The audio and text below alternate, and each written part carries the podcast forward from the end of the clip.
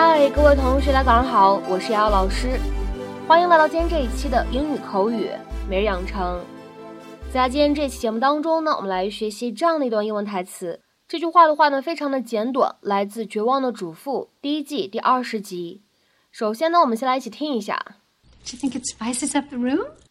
Don't you think it spices up the room? 难道你不觉得这么一装饰，家里更好看了吗 ？Don't you think it spices up the room? Don't you think it spices up the room? Don't you think it spices up the room? 那么在这样的一段英文台词当中呢，我们需要注意的发音技巧呢，有以下这样的几处。第一个，开头的位置，don't you 这样的两个单词呢放在一起，咱们可以做一个音的同化，可以读成是 don't you，don't You，don't you。再往后面看，it spices up。这样的三个单词呢放在一起，前两者呢我们可以做一个不完全爆破，而后两者呢我们可以做一个连读。所以呢，这样的三个单词，it spices up，我们呢可以读成是 it spices up，it spices up，it spices up。而再来看一下最后这一处，当 up 和 the 哎这样的两个单词呢放在一起，咱们可以做一个不完全爆破，所以呢可以读成是 up the。up the, up the. Don't you think it spices up the room?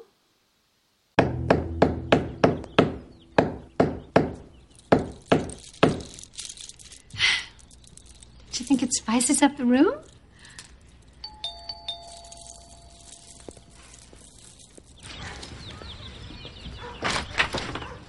I was just leaving you a gift. To apologize for, you know, throwing gravel in your face. Well, you didn't have to do that. No, I kind of did. See, I want us to be friends. Yeah, well, that's not gonna happen. Why not? Aside from you blinding me, you know, several weeks ago, you freaked out in my house. You screamed, you threw furniture around. Okay. Well, I realized that I was out of line that night, but I was upset. And we have to get over that, for Julie's sake. For Julie's sake? How do you think it makes her feel that her mother and her boyfriend can't even get along? Hey, Zach, Julie does not think of you as her boyfriend. In fact, I don't think she wants anything to do with you. She said that? Yeah, I don't believe you. believe whatever you want. Well, if she did, it's because you tell her stuff about me that's not true. Zach, come here. Right now.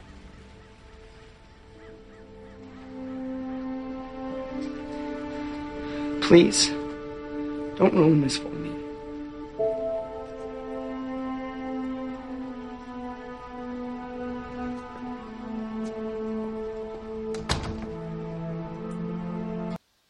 那么在今天节目当中呢，我们来学习这样的一个短语，叫做 spice something up。这个短语呢，它本来字面的意思是加点东西，加点原料，让食物或者饮品呢更辣一些。To add some ingredient to food or drink in order to make it spicier。比如说下面呢，我们来看两个例子。第一个，Some red chilies will really help spice up this pasta。加些红辣椒可以让这份意面增味不少。Some red chilies will really help spice up this pasta。再比如说呢，我们来看第二个例子。I like to spice my eggs up with hot sauce。我想要加点辣酱在我的鸡蛋上，增加风味。I like to spice my eggs up with hot sauce。那么这样一个短语 spice something up，它的话呢，其实还有另外一层意思的使用。它的引申义呢，表示的是让某一个演讲、故事或者表演呢更加的刺激、更加有趣。To add excitement or interest to a speech, story or performance。那么下面呢，我们来看几个例子。第一个，He'd spiced up his speech with a few rude jokes。他讲了一些粗俗的笑话，让自己的演讲更有趣。He'd spiced up his speech with a few rude jokes。再比如说呢，我们来看第二个例子。Why don't we spice the trip up a little bit with some diving？ 为什么我们不去潜潜水呢？让这次旅途更有趣。Why don't we spice the trip up a little bit with some diving？再比如说呢，我们来看这样一个例子：Judy liked to spice her lectures up by telling jokes。Judy 喜欢在她的演讲稿里加一些笑话来提升效果。 Judy liked to spice her lectures up by telling jokes。再比如说呢，我们来看这样一个例子。We spiced up the party by playing some games. 我们大家玩了一些游戏，让这场派对变得更有趣了。We spiced up the party by playing some games. 再比如说呢，我们来看最后一个例子。That necklace really spices your outfit up. 那条项链真的画龙点睛，让你的整个装扮 都更出彩了。That necklace really spices your outfit up. 那么在今天节目的末尾呢，请各位同学尝试翻译下面这样一个句子，并留言在文章的留言区。我们今天的话呢是一个比较简单的英译汉，各位同学呢一起来听一下。Please refrain from spicing up your reports with such colorful language. Stick to the facts if you don't mind. Please refrain from spicing up your reports